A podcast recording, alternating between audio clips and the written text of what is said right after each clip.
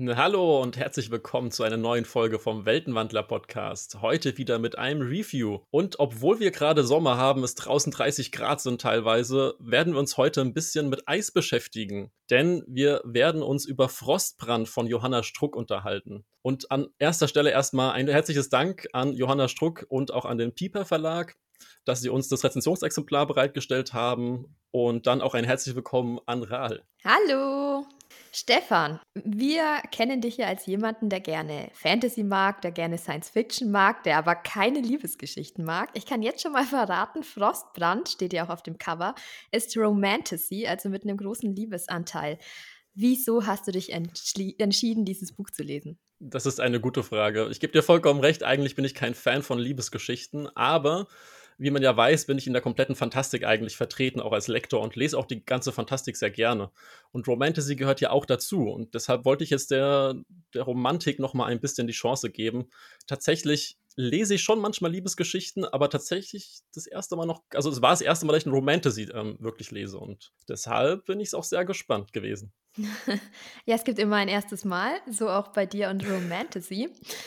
Ich ähm, ja, versuche mal kurz die Handlung zusammenzufassen. Um was geht es in Frostbrand? Also in Frostbrand geht es vor allem in erster Linie um Noah. Noah ist unser Protagonist und Noah hat ein Problem. Denn plötzlich über Nacht hat er eine seltsame Fähigkeit entwickelt. Er ist in der Lage, alles wirklich in Eis zu also bei Feuer würde man sagen, in, in Brand zu stecken bei Eis. Ich weiß nicht, würde ich, würde ich vielleicht sagen, er verwandelt alles in Eis, also überall wird es kalt. Wir haben richtiges, ähm, richtigen Frost.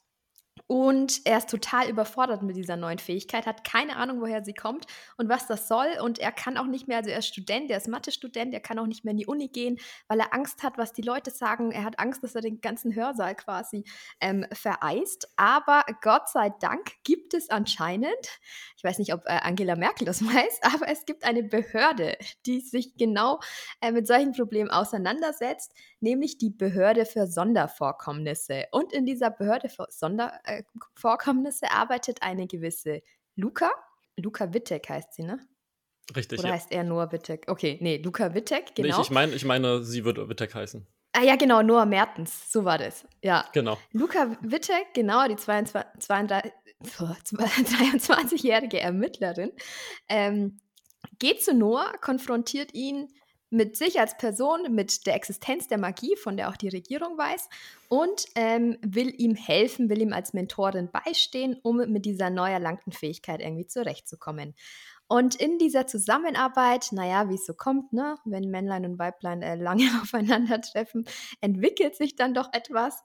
Und ähm, was aber auch mit, mit dieser, ich, ja, ich sag's jetzt mal, es ist ja Romantasy, mit dieser entstehenden Liebesgeschichte ähm, weiterhin quasi die Handlung mit vorantreibt, ist die Frage, woher hat Noah eigentlich diese Macht?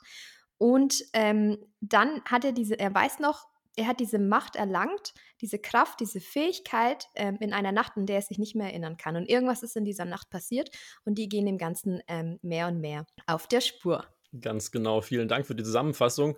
Und ich muss auch sagen, gerade der, der Part der Liebesgeschichte, das war ja zu erwarten, das war auch mein, meine Erwartung, dass sehr, sehr viel Liebe kommt, aber ich habe auch gehofft und dazu kommen wir später noch, dass auch sehr, sehr viel Fantasy mit dabei ist. Und ich meine, das, was du schon erzählt hast, das spricht ja schon quasi dafür. Wir haben hier einen Eismagier, wortwörtlich. Und das Schöne ist auch, dass wir ja ihm quasi folgen, weil er das ja auch zum ersten Mal erlebt. Und dementsprechend, Rahel, was, was waren denn deine Erwartungen von vornherein an das Buch? Ähm, also meine Erwartung war auf jeden Fall erstmal Urban Fantasy. Ähm, also so was ich quasi erfahren habe, ist, es spielt in unserer Welt, was ich schon mal echt cool finde.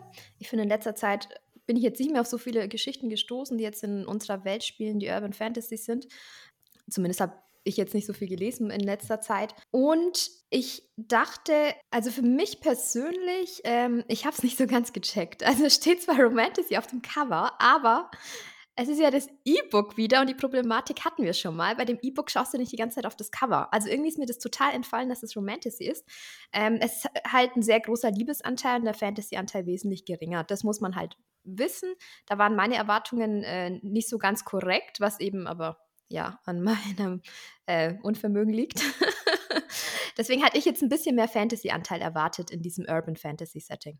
Ja, aber nichtsdestotrotz war der Einstieg äh, super spannend. Also bevor wir aber zu dem Einstieg kommen, jetzt vielleicht nochmal zu dem Cover. Ähm, ja, ich hätte es mir besser angucken können, aber also im Nachhinein habe ich mir das nochmal genauer angeschaut und ich muss sagen, ich finde, das Cover ist wunderschön. Also Stefan und ich haben jetzt auch äh, von den Klamotten her, die dies nicht wissen ähm, und nur den Podcast hören, wir nehmen das gleichzeitig auch als Video auf. Ihr könnt euch das Video anschauen. Wir haben uns farblich sogar ein bisschen abgestimmt. Ich habe ein weißes Kleid an. Stefan hat ein blaues, angeblich violettes Hemd an. Also das sind auch so ein bisschen die Farben oder dieses Blau und diese verschiedenen Blautöne ähm, auf dem Cover mit vielen Eiskristallen, mit Schneeflocken. Es ist genau diese Stimmung in diesem Buch, die wird so gut rübergebracht in dem Cover. Ähm, dann noch so eine dunkle Silhouette einer Frau, also ein Traum. Ich weiß nicht, ist, ist sowas für dich auch wichtig? Tatsächlich sehr wichtig. Ich meine, ich habe das, ähm, das Cover auch damals dann schon auf Instagram gesehen bei der Johanna und fand es auch sehr faszinierend und anziehend. Das ist auch einer der Gründe, warum ich gesagt habe, zusätzlich zum Klappentext, dass ich das auf jeden Fall lesen möchte. Und an der Stelle, für alle, die gerade das Video schauen, blende es mal quasi ein, das Cover einfach, dass man diese Schönheit auch mal sieht. Ich hoffe, man kann es erkennen. Also genauso ja, wie Rahel es gerade äh, beschrieben hat. Also dementsprechend für mich definitiv ein Eyecatcher und das ist auch schön in Szene gesetzt. Ja, und ich habe auch schon überlegt, also die Autorin postet jetzt auch die Print-Exemplare, die mittlerweile da sind auf Instagram und vielleicht hole ich mir auch eins, allein wegen dieses Covers. Was hast du denn bei dem Titel Frostbrand so erwartet? Tatsächlich habe ich da gar nicht drüber nachgedacht, was das bedeutet und bin dann quasi erst drauf gekommen, als es wirklich im Buch ja erwähnt wird, weil Frostbrand kennt man ja quasi aus der Tiefkühlung, dass da etwas sehr äh, gefroren ist und kaputt geht daran. Und das ist ja genau das Thema, was hier quasi ist. Wir haben ja einen Eismagier, der festfriert, wortwörtlich. Und entsprechend ähm, war das im Nachhinein dann sehr gut gewählt, wie ich finde. Ja, absolut. Und ähm, ich habe mir auch im Nachhinein gedacht, Frostbrand, allein das Wort ist eigentlich total schön, weil es so ein bisschen eine Antithese ähm, in sich trägt. Also zum einen, also klar, also ein Brand kann ja auch, auch durch Kälte entstehen, aber ich denke erstmal bei Brand erstmal in Hitze und dann hast du aber den Frost gleichzeitig. Und ähm, so ein bisschen dieser, dieser Widerspruch, den auch so in der Beziehung zwischen den beiden Charakteren ist. Die beiden Figuren sind sehr unterschiedlich, darauf werden wir auch noch kommen. Ähm, aber ich finde allein dieses Wort total schön und dann habe ich es aber gegoogelt.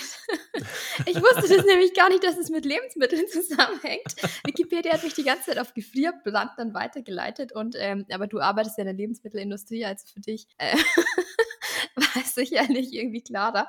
Aber dann, äh, finde ich, haben sie diesen, äh, wurde dieser romantische Titel ein bisschen kaputt gemacht, finde ich, als es in Zusammenhang mit ähm, Fleisch und so weiter. Aber trotzdem, ich finde immer noch das Wort allein schön und es beschreibt wirklich ganz, ganz gut, die, um was es eigentlich auch geht in dem Buch, ja. Und es wird ja auch wirklich im Buch nochmal explizit erwähnt. Also man, man muss wirklich drüber stolpern eigentlich. Ja, grundsätzlich ähm, so vom Einstieg her, wie gesagt, ich fand den Einstieg ähm, sehr mitreißend. Du hast eigentlich relativ schnell den Konflikt so mitbekommen, was das Problem ist von unserem Protagonisten. Ich meine, klar, wir alle würden erst einmal ähm, total verwirrt sein, verunsichert sein von einer Fähigkeit, die von heute auf morgen irgendwie da ist. Aber der Protagonist ist eine etwas für mich persönlich schwierige Person. Wie siehst du den, Noah? gebe ich dir recht erstmal, weil es halt am Anfang sehr negativ belastet ist. Wobei, und auch sehr, sehr passiv, sag ich mal. Aber ich habe mir dann nochmal Gedanken drüber gemacht und finde aber, dass es ja eigentlich passt, weil ich meine, diese Person hat jetzt gerade zum ersten Mal mit, mit Magie zu tun friert wirklich wortwörtlich alles ein, kann sich kaum bewegen. Also ich weiß gar nicht, ob man ihn hätte wirklich sehr viel aktiver gestalten können in der Situation. Ich glaube auch nicht. Aber umso cooler ist es, dass dann eine zweite Person kommt, eben diese Luca. Und die ist halt irgendwie das genaue Gegenteil vom Charakter. Also die ist total forsch, total aktiv. Ähm, und allein diese letzte Szene dann in, im ersten Kapitel, ich glaube, du willst dazu auch noch was sagen, ist super, genau. super cool. Also wobei, man hat zu Beginn gleich, ja, sag. Äh, wobei genau diese Szene eigentlich schon fast wieder ein kleines bisschen dir widerspricht, so, so ein klitzekleines okay. bisschen. Also ich gebe dir vollkommen recht, sie ist sehr aktiv, sie ist sehr fordernd, sehr autoritär auftretend, aber sie hat trotzdem irgendein kleines Geheimnis und das finde ich sieht man an dieser Szene und zwar die letzte Szene im ersten Kapitel ist jetzt kein großer Spoiler, ähm, geht darum, dass sie gerade auf dem Heimweg ist in ein Hotel, weil sie gerade vom Besuch von ähm, Noah zurückkommt und dort ist ein Bahnübergang und sie sprintet, obwohl die Schranken unten sind, noch drüber und schafft es gerade so quasi noch drüber zu kommen, ohne dass der Zug sie erfasst. Und das hat auch ein bisschen Aufsehen erregt und sie entschuldigt sich dann auch, weil noch kleine Kinder dabei waren, es gesehen haben. Und dann kommt aber noch mal so ein bisschen, ähm, ja, innerer innere Gedanken von ihr und das lese ich ganz kurz mal vor. Wortlos wandte sie sich ab und lief weiter. Bog rechts ab, folgte der Straße zu ihrem Hotel und zwang sich wieder an Noah zu denken. an seine gefrorenen Hände und daran, wie sie ihm helfen konnte, damit er nicht wie sie irgendwann einen vorbeirauschenden Zug brauchte, um sich lebendig zu fühlen, damit er nicht von innen gefror.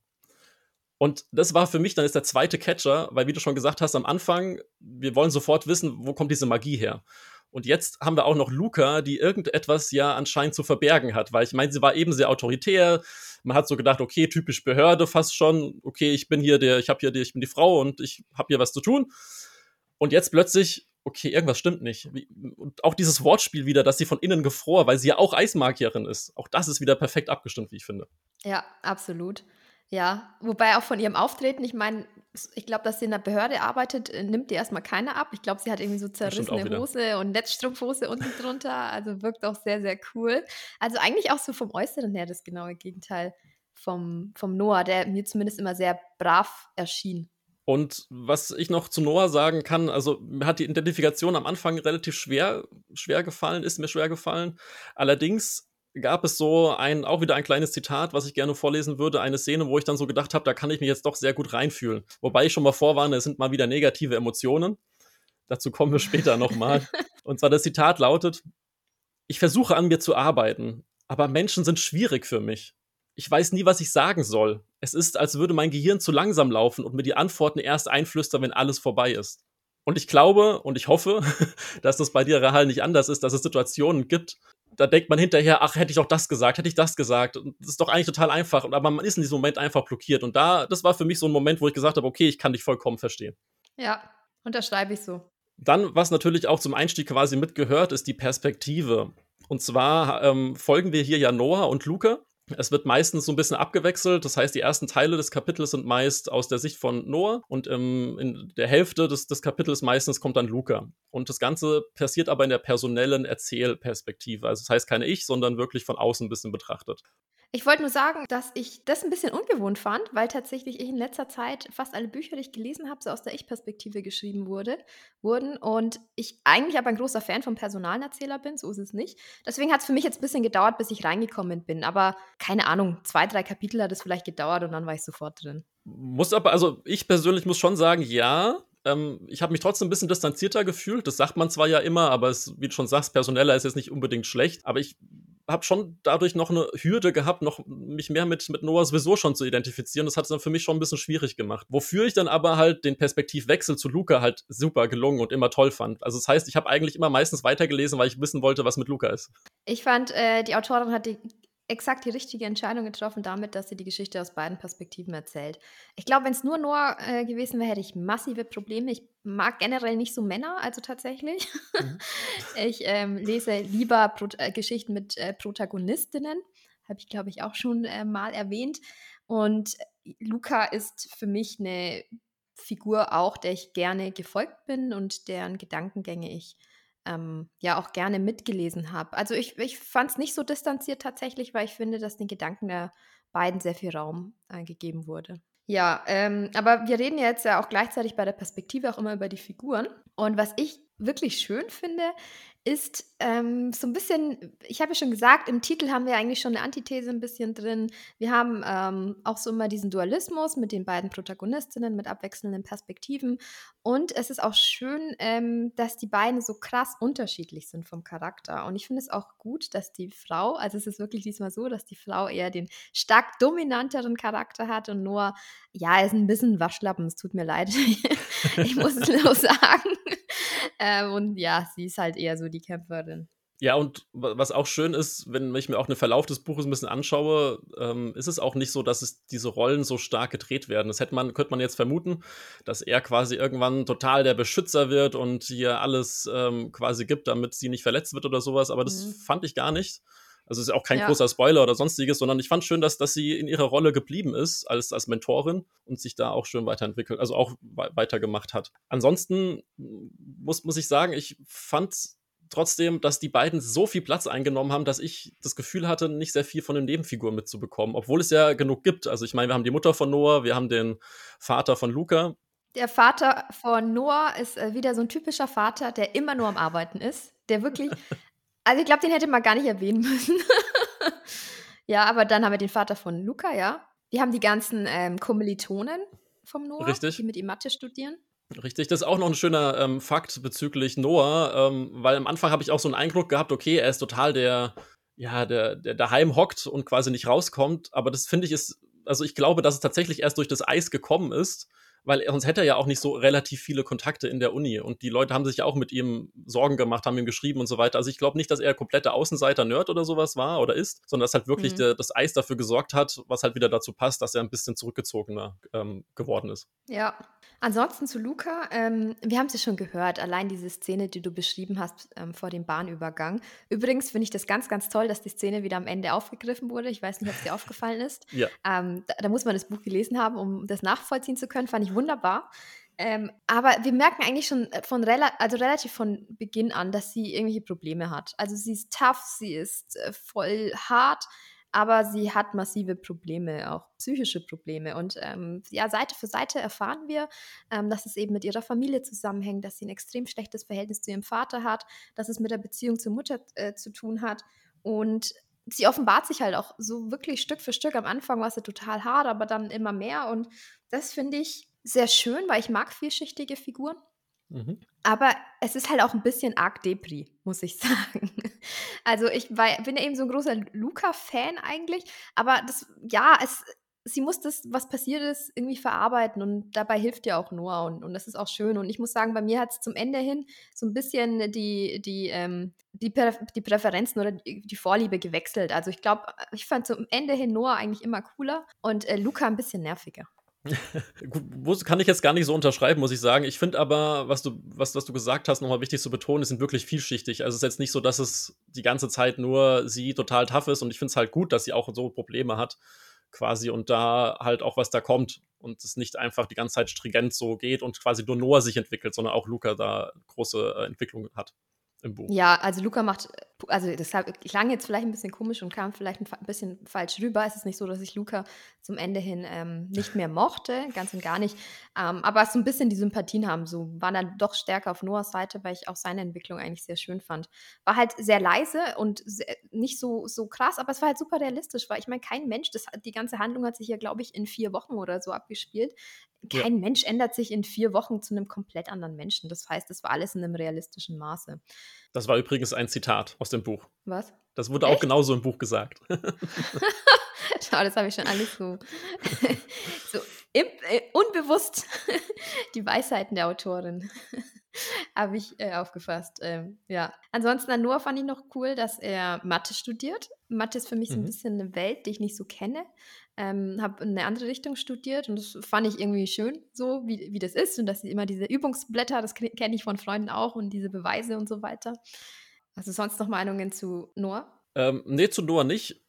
Ähm, aber noch einen klitzekleinen Kritikpunkt vielleicht zu den Figuren allgemein, weil wir haben natürlich auch einen Antagonisten, den dürfen wir auch nicht ganz vergessen. Ähm, wir werden jetzt nichts weiter drüber sagen, weil es ein krasser Spoiler wäre. Allerdings fand ich es persönlich ein klitzekleines bisschen schade, ähm, dass er doch relativ kurz gekommen ist. Also hätte ich mir schon, was vielleicht mit dem Plot dann zusammenhängt, weil halt die Liebesgeschichte sehr, sehr viel Platz eingenommen hat und da ist halt dann die antagonistische Kraft vielleicht selbst in einem drinnen noch ein bisschen mehr und für die Rahmenhandlung gab es halt, wie gesagt, nochmal einen, einen externen ähm, Antagonisten. Das fand ich ein kleines bisschen schade oder hast du das komplett anders empfunden? Nee, ich sehe es genau wie du. Ja, also ich meine, man muss halt dazu sagen, wie wir schon zu Beginn betont haben, es ist halt mehr Liebesgeschichte als Action genau. oder als Fantasy.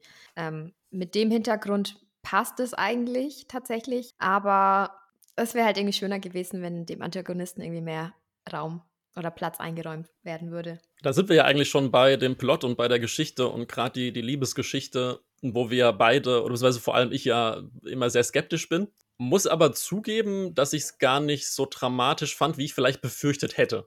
Also das heißt, es ja. Ist das gut oder schlecht?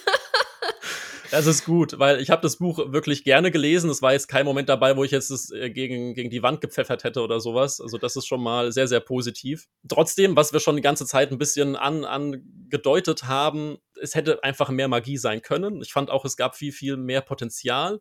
Wir haben ja die Behörde, die du schon erwähnt hast. Ich glaube, Behörde für Sondervorkommnisse müsste sie heißen, wenn ich mich ganz irre. Genau, ja. Das, das fand ich auch ein bisschen zu kurz gekommen, hätte ich mir ein bisschen mehr gewünscht. Aber trotzdem umso länger ich drüber nachdenke, muss ich trotzdem zugeben, dass ich den Mix aus, aus Love Story und Fantasy gar nicht so schlecht fand. Also ich sag schon, ja, ein bisschen, vielleicht so 10% mehr Magie hätten schon gut getan, aber an sich konnte ich mich doch gut mit der Liebesgeschichte arrangieren. Und es hat mir aber es gibt zwei Punkte, warum ich Liebesgeschichten eventuell nicht so gerne lese. Und zwar das eine ist, weil ich der Meinung bin, dass Liebesgeschichten relativ vorhersehbar sind. Das fand ich jetzt hier ehrlich gesagt auch. Es gab jetzt keinen so super überraschenden Moment für mich, muss ich ganz ehrlich sagen, wobei ich halt auch ein bisschen Know-how halt mitbringe und weiß, wie, wie die Geschichte aufgebaut sein sollte.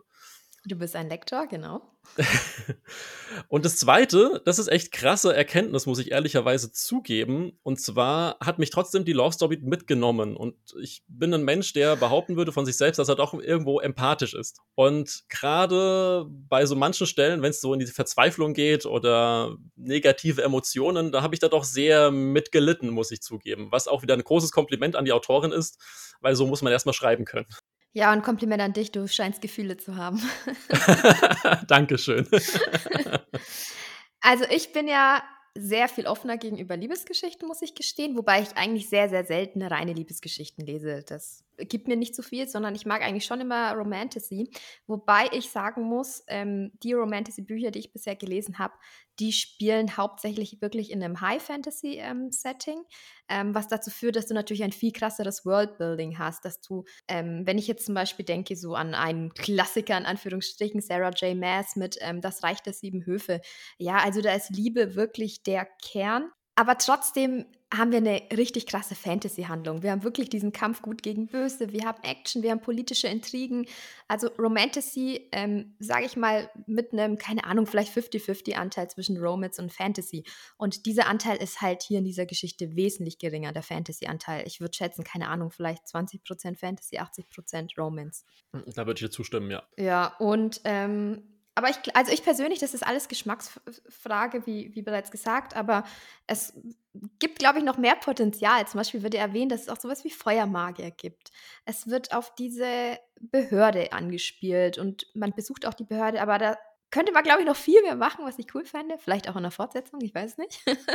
aber ähm, ja, also fände ich spannend, weil sowas ist eigentlich vor allem, wenn es irgendwie so in unserer realen Welt ist, was ich auch mal cool fand, hat alles in Deutschland gespielt. Stimmt. Ähm, ja, könnte man, finde ich, noch ein bisschen mehr machen.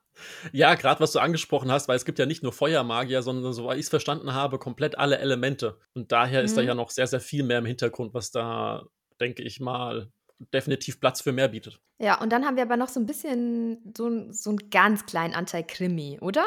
Also dieses, die, sie ist ja Ermittlerin eigentlich auch und die versuchen, diesen Fall aufzudecken. Wo, ja, wobei ich würde es jetzt ehrlich gesagt nicht als Krimi identifizieren, einfach weil dafür der Anteil viel zu gering ist. Also da, ist, wir sind ja nicht wirklich bei den Ermittlungen so richtig dabei. Wir haben ein bisschen was in der Behörde, wo ein paar Akten gewälzt werden, ja. Und es gibt, also ich, wir fallen jetzt, glaube ich, zwei oder drei Szenen direkt auf Anhieb ein, die damit zu tun haben, so Richtung Krimi, aber ich, ich, ich hätte es jetzt ehrlich gesagt nicht als Krimi identifiziert, aber es ist definitiv, es gehört zum Spannung, also zur Spannung dabei, weil man dadurch wissen will, wo diese Magie herkommt. Ja, aber auch weil eine Leiche zum Beispiel gefunden wird in dem Zusammenhang. Oder ich weiß nicht, ob es eine Leiche, nee, ein Mord irgendwie, der geschehen ist, aber das wollen wir jetzt nicht allzu sehr vertiefen, aus Spoilergründen, ja. Aber auf jeden Fall, ich sag mal viele Ansatzpunkte, aber der Kern bleibt immer diese Beziehung zwischen Luca und Noah. Genau. Die finde ich sehr realistisch, sehr authentisch sich entwickelt sehr schön, aber für mich hätte es noch mal einen Gang schneller gehen können. Ja, es ist, ich sag mal, das ist, was ich meinte mit dem Vorhersehbar hinsichtlich Liebesgeschichte. Für mich war es ein bisschen zu viel hin und her. Und das ähm, ist vielleicht das, was du auch gerade gesagt hast, einfach, dass es mal den, das ein oder andere hätte man streichen können. Zumindest muss man jetzt immer sagen, wir sind, glaube ich, nicht so die Zielgruppe die, diesbezüglich, würde ich behaupten. Also ich definitiv nicht. Dementsprechend immer mit Vorsicht meine Meinung hier genießen es ist trotzdem, ähm, da kommen wir aber gleich noch zu, zu dem Fazit, dass es trotzdem lesenswert ist, aber eins nach dem anderen. Ja, absolut. Das war nochmal ein guter Punkt eigentlich. Also wir sind jetzt nicht die 100% richtige Zielgruppe, nichtsdestotrotz versuchen wir immer relativ objektiv ähm, unser Feedback zu geben. Und ähm, wie gesagt, also die Entwicklung der Beziehung der beiden ist eigentlich abgesehen davon, dass es jetzt für mich persönlich ein bisschen zu langsam war, ähm, sehr realistisch, auch weil es halt den Charakterzügen der beiden einfach entspricht. Also ich, ich glaube, viele Probleme, äh, ich habe erst heute einen Post gelesen, wo gesagt wurde, oh, endlich mal irgendeine Geschichte mit wenig Drama, weil beide miteinander kommuniziert haben. Das ist ich glaube, viele Missverständnisse entstehen durch einen Mangel an Kommunikation. Und in dem Fall haben wir halt einfach das Problem, dass Noah eine Person ist, die halt Probleme hat, zu kommunizieren und das auszudrücken. Und das merkt man ja auch irgendwie in den Streitereien. Da gibt es eine Szene, die finde ich ganz, ganz gut gemacht. Ähm, so ein Streit, also da ist Luca mit beim Abendessen dabei und gerät mit äh, Noahs Mutter, die auch so eine typische, oh, ich liebe meinen Sohn über alles und niemand darf ihm wehtun. Helikoptermutter. ist. Ja, genau, Helikoptermutter passt voll gut. ähm, ja, und die, das ist eine super Szene, muss ich sagen, wo, wo Luca total stark ist, sich da nichts sagen lässt, ähm, aber Noah total schweigt. Und man, man merkt, okay, Noah will sich einsetzen und er will ihr beispringen und will gegen seine Mutter irgendwie rebellieren, aber er macht es halt nicht. Er ist halt so. Aber zur, zur, Verteidigung von Noah muss ich sagen, dass Luca das auch teilweise hat. Also Luca spricht auch nicht über ihre Gefühle gegenüber Noah ja, ja, und so genau. weiter. Also dementsprechend. Und andere Frage, und auch das, da habe ich mich auch immer wieder ge gefragt, also jetzt nicht nur hier, sondern bei Liebesgeschichten allgemein, dieses Kommunikationsproblem, was du sagst. Aber wäre es dann noch so mitreißend und spannend, wenn das sich alles einfach von der ersten Seite auf, auf aufklären würde? Nein, natürlich nicht. Das wäre viel zu langweilig, deswegen. Ja, ich meine, man fiebert ja mit. Man, also ich denke mir dann, ey, Noah, sag sie jetzt endlich. Und Luca, komm, spring doch über deinen Schatten, weil das ist noch, natürlich auch zusätzlich ihr Konflikt. Sie ist die Mentorin und sie darf keine Liebesbeziehungen eingehen mit ihren Schülern, ja. Ähm, so, und ich denke mir, egal, scheiß drauf, brennt einfach durch. Ganz genau. Ja. Naja, zum Schreibstil müssen wir aber auch noch kommen. Stefan, deine Meinung? Ja, das habe ich eigentlich eben schon beim Plot so ein bisschen mit drinne gehabt, ähm, weil wenn jemand so schreiben kann, dass ich da empathisch äh, komplett mitfiebern kann, dann ist da irgendwas richtig gemacht worden, definitiv. Also ich konnte das Buch wirklich sehr, sehr flüssig lesen. Ich bin, wie gesagt, ja, wir hatten Identifikationsprobleme am Anfang, ein kleines bisschen, aber es hat nichts mit, mit dem Schreibstil oder mit, mit dem Geschriebenen quasi in der Hinsicht zu tun. Also dementsprechend, das kann ich vollkommen unterstützen. Freue mich auch, dass da vielleicht noch mehr Bücher kommen, sei es jetzt eine Fortsetzung oder sei es andere von der Autorin. Ja, ähm, ich finde auch den Schreibstil wirklich großartig. Das war mein Höhepunkt, neben dem Cover des Buches. Ähm, ich finde, die Autorin ist wirklich so eine Schreibvirtuosin. Also die hat die schreibt teilweise auch poetisch und ich mag das, wenn es nicht nur immer dieses ähm, kurze, kalte, abgehakte ist, vor allem immer in Schreibratgebern heißt es ja auch immer, ja, und nicht so viele Adjektive und kurze Sätze und bla, aber ich finde, ich mag halt dieses Poetische einfach und so wie sie beschreibt, ja. Auch bei Beschreibungen gehen die Meinungen auseinander. Ich finde, gute Beschreibungen machen Sprache einfach aus, machen ein Buch auch aus und das macht sie, das macht sie so gut, ähm, auch immer wie, wenn Noah irgendwas vereist, ja. Allein mhm. diese, dieses Wortfeld, allein was mit Eis zu tun hat, wie sie das beschreibt, genau. wie das Eis größer wird. Also, ich, Respekt, wirklich. Totale Hochachtung.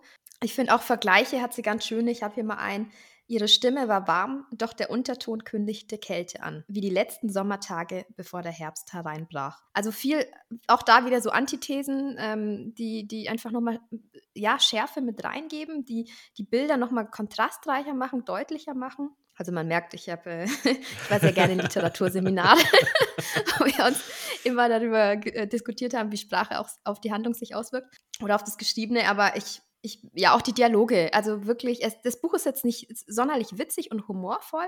Trotzdem sind die Dialoge total, ähm, wie, wie, soll man sagen, also Noah ist zwar nicht so schlagfertig, aber dafür Luca. Und die haben auch beide irgendwie verschiedene Ebenen, auf denen sie irgendwie kommunizieren und es trifft dann manchmal aufeinander und es äh, hat so eine ganz eigene Komik. Das ist aber genauso wieder was, um, umso näher sie sich kommen, desto mehr kommt da aber auch hervor. Und auch diese Entwicklung finde ich halt sehr, sehr schön. Und gerade zum Schreibstil nochmal, was ich da wahnsinnig schön fand, ist auch, dass das ganze Buch durchsetzt ist quasi mit der Kälte. Also mit, mit Vergleichen und mit Metaphern Richtung Kälte, Eis. Und das macht es halt auch nochmal so ein Rundumpaket, was wirklich passt. Ja, Genau, und Rundumpaket, ich hatte es vorhin gesagt, ich finde auch so Anfang und Schluss passen sehr gut zusammen. Ähm, eine runde Sache. Also, ja, jetzt bleibt uns eigentlich nur noch das Fazit. Was ist dein Fazit?